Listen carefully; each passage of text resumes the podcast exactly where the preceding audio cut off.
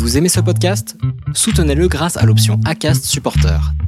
C'est vous qui choisissez combien vous donnez et à quelle fréquence.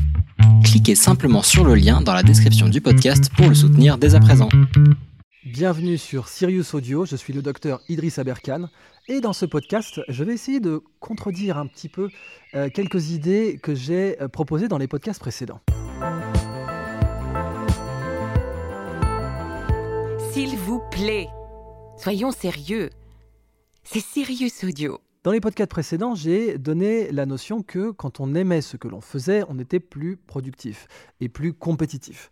Et pourtant, aujourd'hui, il y a cette, cette fameuse formule no pain, no gain. Euh, qui est tout à fait vrai aussi. Alors comment deux choses aussi contradictoires peuvent être correctes? Eh bien pour ça, il faut remonter justement à la question de la sagesse.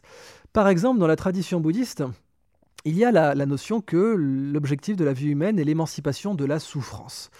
Que euh, la, la, noblesse principale, la vérité, la noble vérité fondamentale du bouddhisme, c'est que la souffrance existe et que bien entendu on peut... Vous avez aimé cet épisode?